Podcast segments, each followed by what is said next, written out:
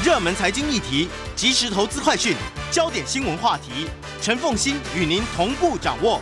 欢迎收听《财经起床号》。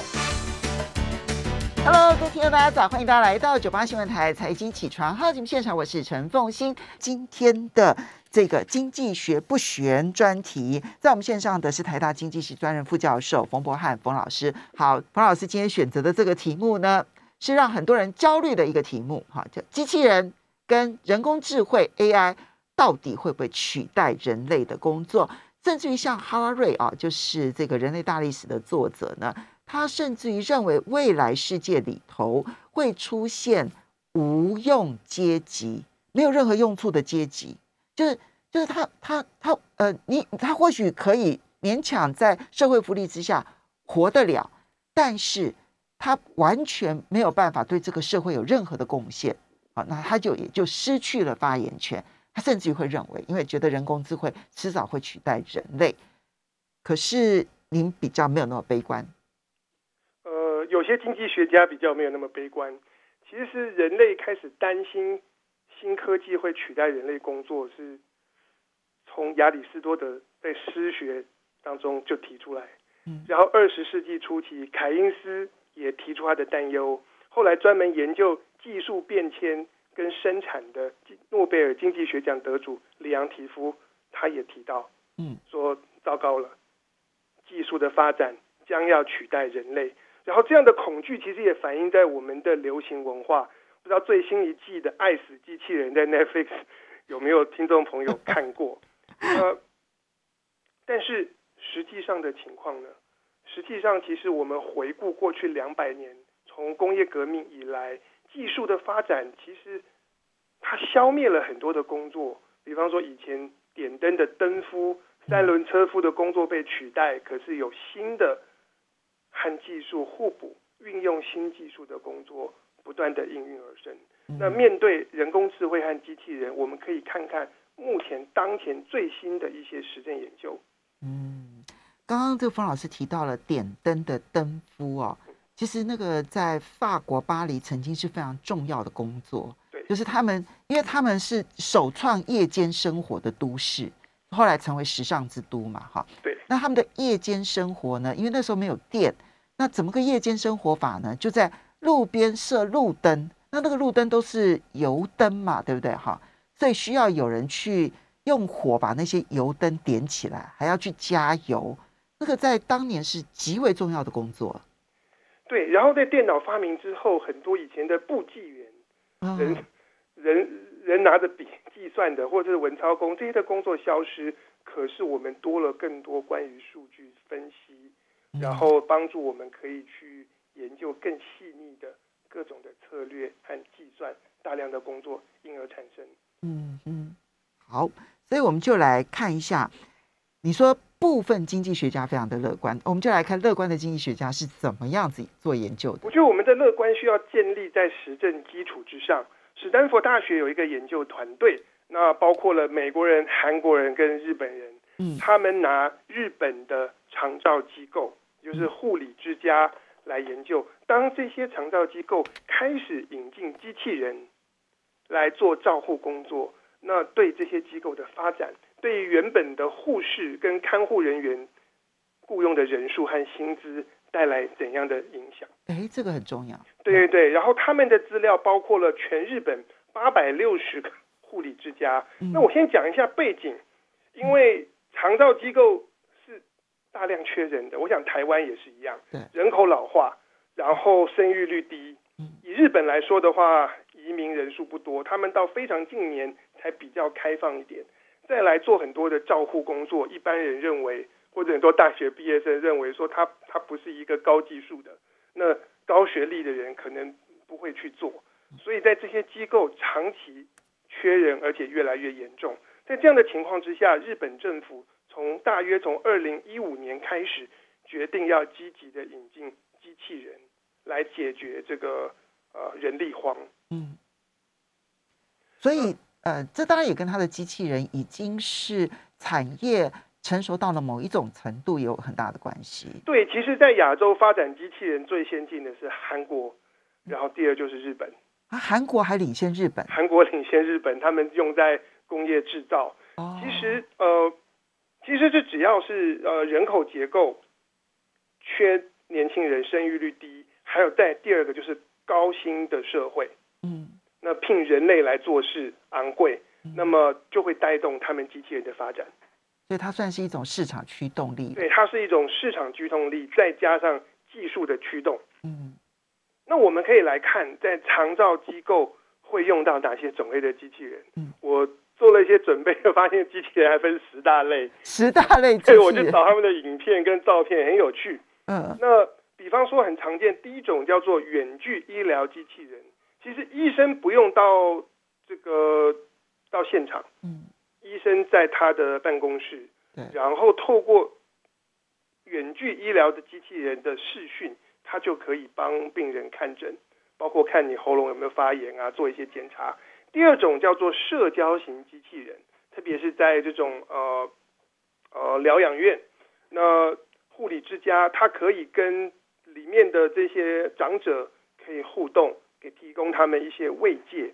那下面两种呢是日本的肠道机构大幅使用的，嗯其中一个叫做观测型机器人，那也就是比方说，特别是夜间，那么这时候这些长者他们有没有从床上跌下来，或者他们出来行动要上厕所的时候，呃，有没有发生一些特殊的状况？那这跟监测器、监视器有什么差别呢？监视器它不会判断，监视器只是把你的影像录下来传输，那你可能另外一端需要有人值夜班，然后瞪着瞪大的眼睛看发生了什么事。但这里所谓的机器人是它具有影像辨识的能力，所以它知道你的活动什么样是正常，什么样是发生事情了。那他发现你出状况了之后，他可以直直接处理，还是他必须要叫人来处理？还是要叫人。现在还是要叫人，对对，可是对于值夜班的人员来说，他的压力可能没有那么大。哦，对，本来他很紧张，不知道哪一间哪哪里会会出事情，他需要看。对，那但是这可以让夜班的人员呃心理压力轻松一点。OK，那另外一种也非常的重要哦，叫做辅助移动机器人。其实有一些需要就是卧病在床的人，他可能需要人帮忙翻身，或是他下来上厕所、洗澡的时候要把他抱抱下床，放到轮椅上。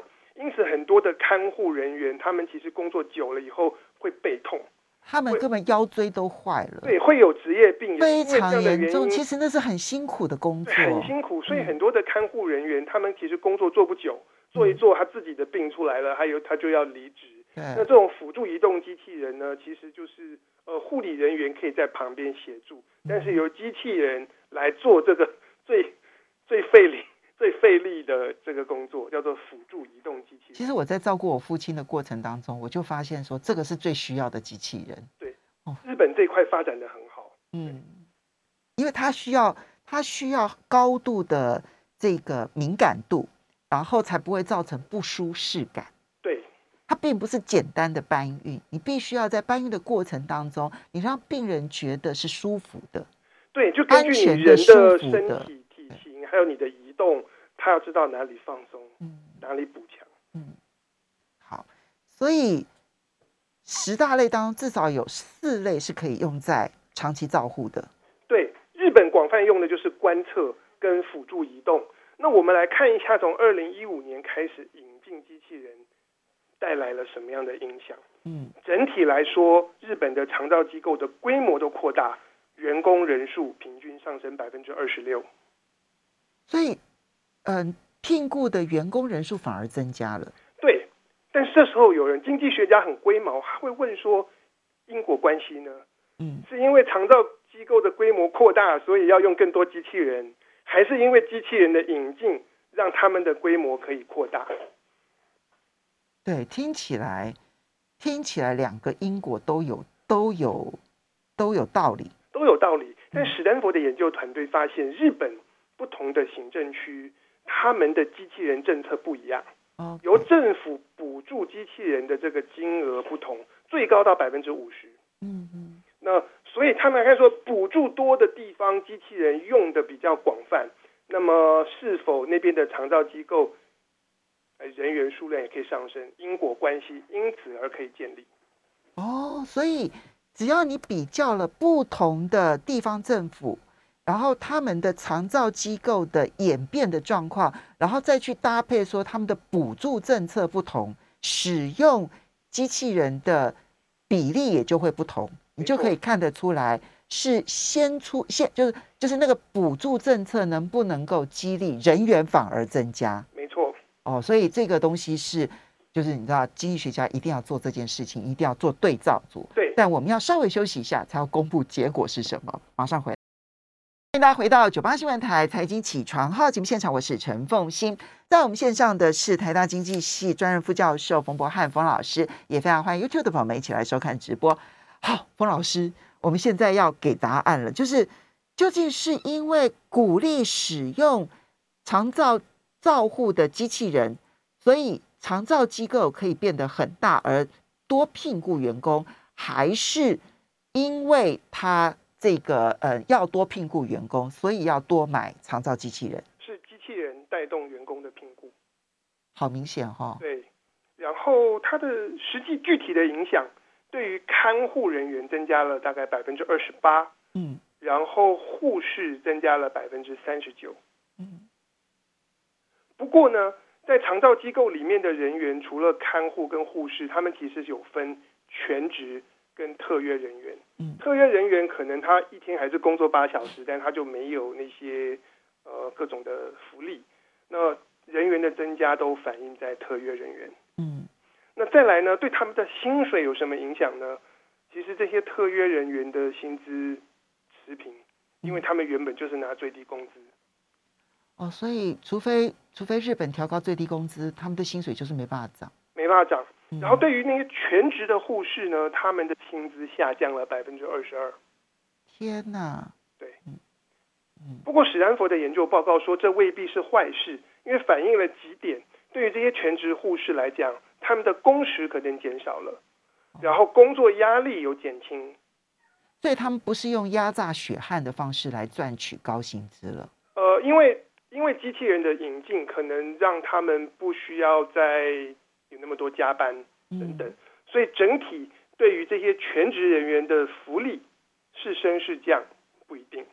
那他他应该要研究的更透彻一点，比如说用平均一小时的工资，然后让我们来比较一下。对，那最后呢，主管的薪资大幅提高，上升百分之十八，嗯，所以这个管理阶层变得更加重要。但听起来好像更压榨了。对，这是日本的案例。嗯，好，所以它有它正面的影响，就可照护的人增加了。当然，如果能够有更细腻的去研究照护的品质有没有提升，然后可能更好。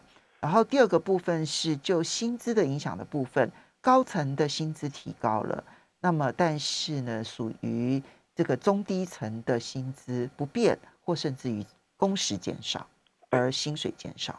但这里背后所带来的意义，就是这些机器人，他们主要是需要跟人类合作的。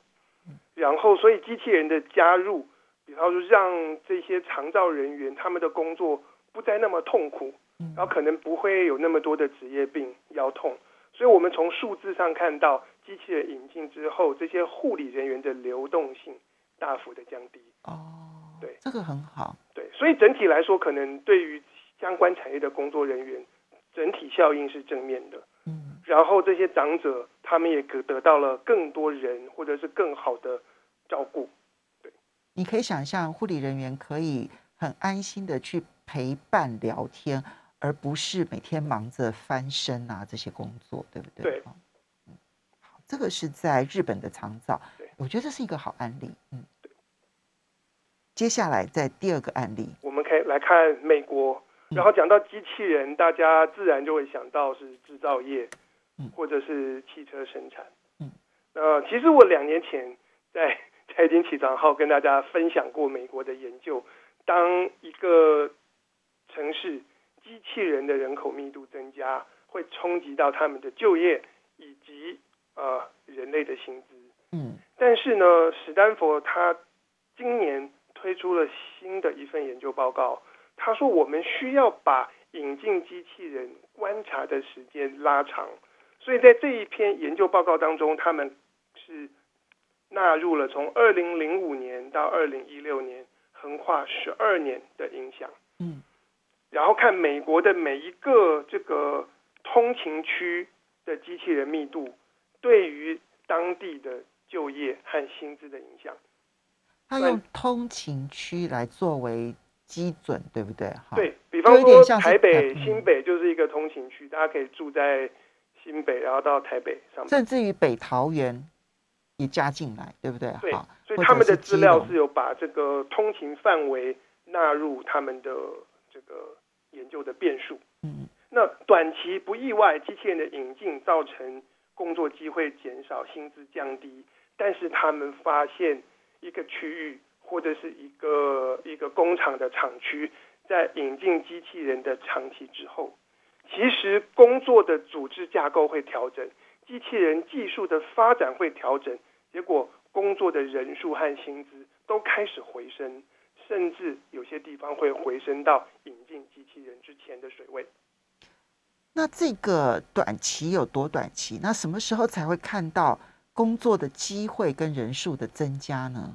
短期的话，可能是五年以内。哦对，哦，那五年其实蛮长的五。年其实蛮长的，但是他们这篇报告所要带出来的一个讯息嗯，包括两点嗯。第一个就是这些新的自动化技术引进，大家最直观就是取代人力嘛。嗯但是引进之后要怎么样让它们发挥最大的效用，其实是需要经过一段学习跟尝试和发展。嗯嗯那第二个反映的是，其实近年，呃，在不同的国家，大家有人在呼吁，我们要发展的是能够跟人类互补的机器人。嗯嗯现在有一种最新的机器人叫做 Cobot，以前机器人叫 Robot，R O B O T，对，Cobot 是叫做 Collaborative Robot，是协作型机器人。这些机器人的运作，他们机器人上面都是这种感应器，嗯所以所以你不用担心，它可以在人类的这种复杂的环境当中移动跟工作，你不用怕说会被它打到，然后你就受伤或一命呜呼。就它全身上下都有眼睛啦，看得到你都。有眼睛。不然的话，有一些早期的那种自动化的工厂，或者是大型的码头自动化的那种货柜的这种操纵，那那种的机器人，其实它就是规律的运动，然后很笨重。你你你人在那边，如果被他撞到或碰到，大概就病就没了。嗯，所以我们这样看起来的话，其实这个研究里头有两个很重要的重点。第一个是，嗯，当一个区域内的机器人口数大幅度增加的时候，属于真正人类的工作，短期之内是会减少，五年之内会减少，但是之后它其实这个工作数、就业数反而会在增加。会增加，而且帮助到，其实跟前面日本呃护理之家的案例有点类似，它增加，然后帮助到的是很多低技术、缺乏经验的人类劳工，因为有一些精密型的动作，它需要经验的累积，然后你把那个技术或者是经这个经验值累积起来，可是呃，随着这些 AI 跟自动化技术的引进，它可以跟人类配合，那个属于经验，然后属于需要精密的部分，就是由机器来做。但所以冯老师他他回呃回升了之后，引进的工作反而不是那么高技能的。他应该说，他帮助那些低技能、缺经验的人类劳工可以做得更好。这有点像是纺织机，对不对？哈对，纺织机当它流行了之后，你那个最嗯，就是最擅长的裁缝师，对不对？哈，对，可能就会被大量的机器取代了。那你能够保留下来的，可能只剩下那些定制型的裁缝师了。是，OK，或裁缝师需要升级成为设计师。OK OK，哦，所以所以他反而帮助一些没有经验的劳工很快的进入这个市场。是。那第二个部分是现在的一个趋势，它其实是发展不是纯粹替代人类的，而是协作型的机器人。对目前的发展，大家觉得往这个方向做，第一个它有经济效益，第二个技术是应该是服务人类，而嗯，不是而不是取代人类。OK，那取代人类难道会失败吗？呃，取代人类，其实 MIT 的 Dara S. m o g l u 他是那个国家为什么会失败的作者，他提出了一个概念叫做 social technology。嗯他说有一些工作，有一些技术的创造是取代人类，然后不上不下，不三不四。在美国，大家抱怨最多的就是这个呃超市的这种呃自动收纳机，就是出纳机，哦就是大家自己 check out。嗯自己扫描条码，自己装袋。然后在台湾，我们会感受到的是很多电话的客服变成是用机器了以后，大家去听他的那个语音留言，听得非常不耐烦我。现在打客服，我都非常的愤怒，因为对转来转去，因为我要问的问题呢，不在他的一二三四五六七八九的选项呢，我必须要把它全部几乎永远不在，但是这些技术取代掉了人，嗯，可是却没有让服务品质或让生产力提升。对对，没错。好，所以呢，这个是两个案例。从这两个案例当中，你去看人跟机器人之间的未来，哈。所以我们现在要怎么去看待这个个人怎么去应对这个机器人也好，AI 也好，那么排山倒海而来的时代？其实对对我们每一个人来讲，大家最关心的就是这些技术技术变迁如何影响到我。嗯那我跟大家讲一个故事，也是哈佛大学的一个历史学家，他去整理过去四十年金融业的发展。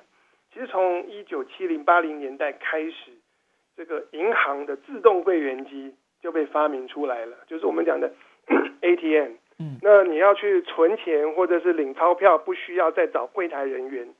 结果呢？结果世界各地我们都看到，银行的柜台人员的数量并没有因此减少，反而在上升。嗯那嗯以美国的资料来说，ATM 的引进造成分行的人员数减少，但是分行可以变得是更更小的一个组织，所以分行的数目开始增加。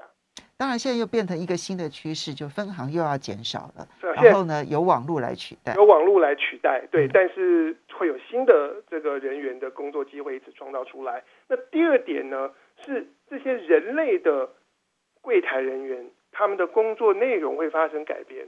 他们原本做的事情几乎都是以这个存存钱、提钱数为主，钞票，但是过去十年、二十年，我们看到他们还包括信用卡的申办，然后跟你推荐不同的理财方案等等。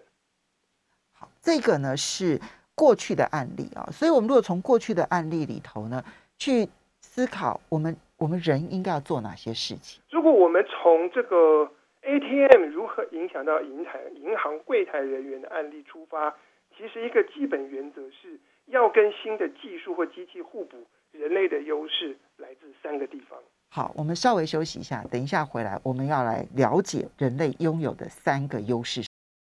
欢迎大家回到九八新闻台财经起床号节目现场，我是陈凤信，在我们线上的是台大经济系专任副教授冯博翰冯老师。所以，冯老师，人要具备哪一些重要的才能，才能够在未来的嗯、呃机器人时代或者是人机合作时代存活？OK，其实现在新的技术发展，他们所能够做的其实是很多是高度的重复，然后需要大量的规模或者是劳力或者是数据这样子的工作。那人的优势呢，包括专业知识、判断力跟创造力。嗯，专业知识是对于你所工作这个领域的整体综合的了解，因为很多时候机器跟 AI 他们负责的工作是其中的一个环节或一个面向。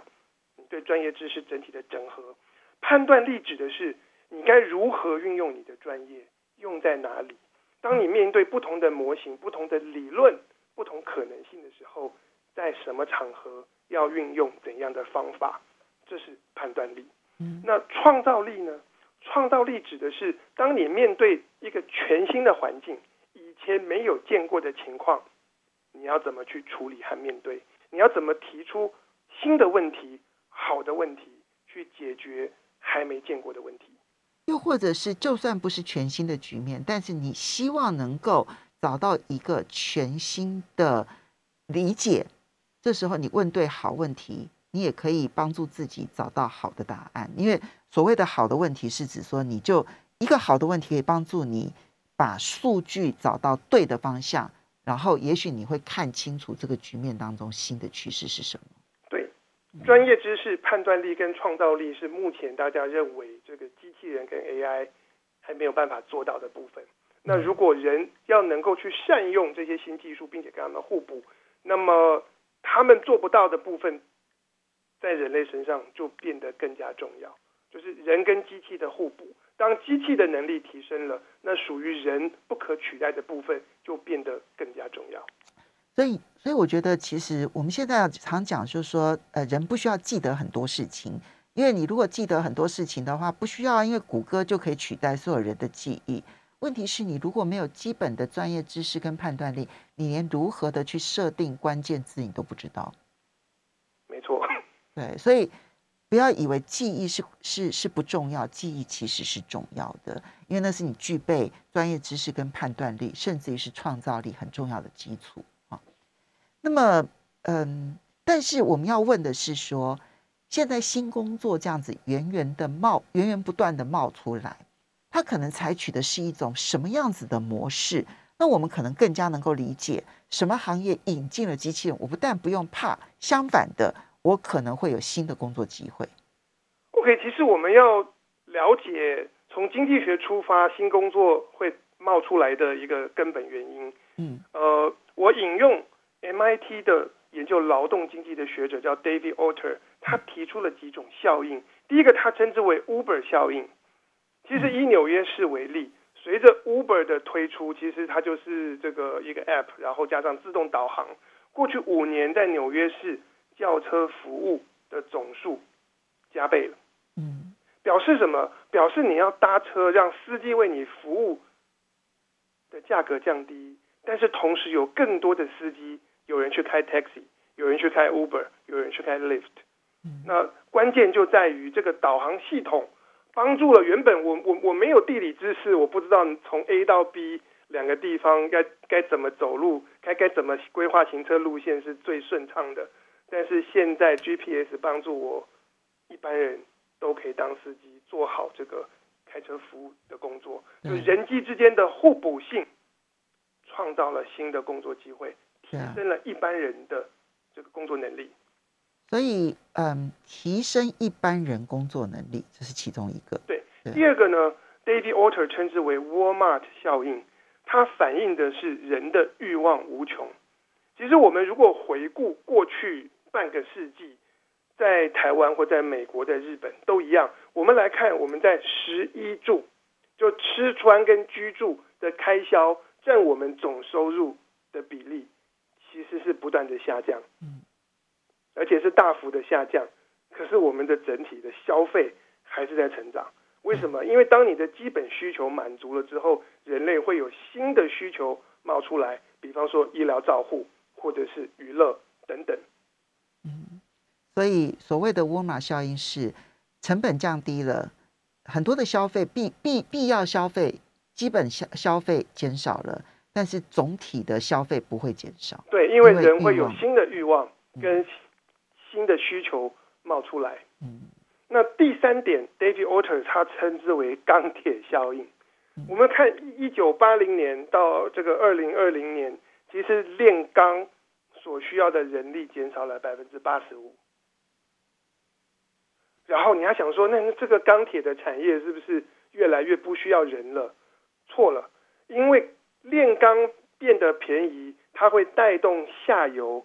所有需要用到钢材的产业开始蓬勃发展，然后这些领域的发展创造了工作机会。就好像半导体的价格不断的下降，到最后可以用半导体的产品就变得更加的多，而从事相关产业的员工就增加了。对，因此产业会形成网络，彼此联动。我们如果只看炼钢厂，就发现糟糕，机器人取代了人。嗯，可是我们把这个产业的范畴扩大，那么它的上游跟下游因此都雇佣了更多的人。好，这个是为什么工作会不断不断的冒出来？人类的欲望无穷嘛。好，然后呢，人机合作的结果提升了人的技能，这个其实是相当正面的啊。对，就是机器跟人是互补的，这对是非常重要的观念。你只要去想纺织机就知道了，这样子裁缝机对帮助了人类，其实缝衣服的能力，好，光是这个能力你就知道说，呃，以前缝一缝一件衣服可能花一整天，现在你可能裁缝一件衣服只要花，比如说手手的话，可能二十分钟就全部全部做好了，对不对？好，好，可能二十分钟都太久了，对不起，我我显然是不擅长的哈。那么第三个很重要的，其实就是当一个产业的价格下降的时候，它就是大量运用的时候。没错，那么，但如果机器带来都是正面的，啊，就不管机器人也好，或者 AI，我们就要问，那我们现在应该要担心哪些事情？对，有人说是不是今天我们这一这节目讲的都是正面的事情？新的技术其实不断的创造工作机会，从实证上来说是，但是 MIT 的 David Alter 说，我们仍然有值得担心的事情，嗯，叫做不患寡而患不均。我觉得这好严重哦。人类社会整体变得越来越富裕，生产力大幅提高，这些变得富裕的这些果实是由谁来享受？嗯那这个一个重要的经济学研究，其实很多不同的单位在做。以美国来说，一九七三年是分水岭，在一九七三年之前，生产力的提升跟整体社会多数人的薪资提升的比例成长率是一样的。一九七三年之后，成长力继续，生产力继续提高，但是多数人的薪资开始停滞。实质的所得开始停滞，在美国是这样，在其他的已开发国家可能比较晚发生。在台湾过去二十年，我们也经历了这样的状况。台湾的分水岭可能是一九九零年，一九九零年代，或是更靠近两千年对那个时候，意思是说，技术在进步，但是技步技术进步的果实，并不是所有人在分享。嗯那 David Alter 他在 MIT 主持了一个研究中心，叫做“人类工作的未来”。嗯他说，我们要研究的重点不是工作不够，而是如何共荣。他强调的概念是 shared prosperity，嗯如何做好分配的问题。嗯，这个很正面，但也许我们以后有机会好好的来看看他的这个研究成果，人类工作的未来。重点其实是分享，对不对？哈，对。好，那整体社会呢要做哪些事？就哪些事呢？我们就根据刚才这个人类工作的未来研究中心，他们给了几点的建议。第一个是加强对教育的投资，然后帮助人提高他们的人力资本，然后让我们的这个新时代的人可以面对技术变迁，具有应变能力，嗯能够具备不断随着时代需求而自学、不断改变的能力。嗯这是第一点。第二点呢，其实我们来看，其实政府对于这个人的工作有各种的管制，包括呃必须要给员工多少的福利啊，然后工时等等。但是反过来说，各国政府都在大量的补贴机器人跟新技术的发展。那如果新的技术发展有有赖政府的补贴，那政府的政策应该可以发挥引导的作用，特别去补贴、去引导发展可以跟人类潜能互补的技术，比方说 Cobot 协作型机器人。就日本长照其实对台湾来讲是一个很好的启发。对，嗯我觉得日本、韩国都有可以借鉴之处。嗯那么第三点是我们思考如何提提升工作品质，像是日本的这个护理之家，帮助这些看护人员的工作可以不那么辛苦，但他们可以更专注在属于人能够发挥的那个特质，对于受照护的人提供这个呃属于人的关怀。嗯最后一个就是重点，我们要重视分配问题。对这就是最困难的一点。对哦，因为分配的问题呢，我们现在能够想到的方法都是叫做用税制，然后来来来强化它的分配。但事实上，现在看起来税并不是以呃税制可能要做大幅度的修正，才能变成更好的工具。其实有一个基好，本原呃呃，对不起，时间的关系，非常谢谢台大冯博汉冯老师，谢谢，是，拜拜。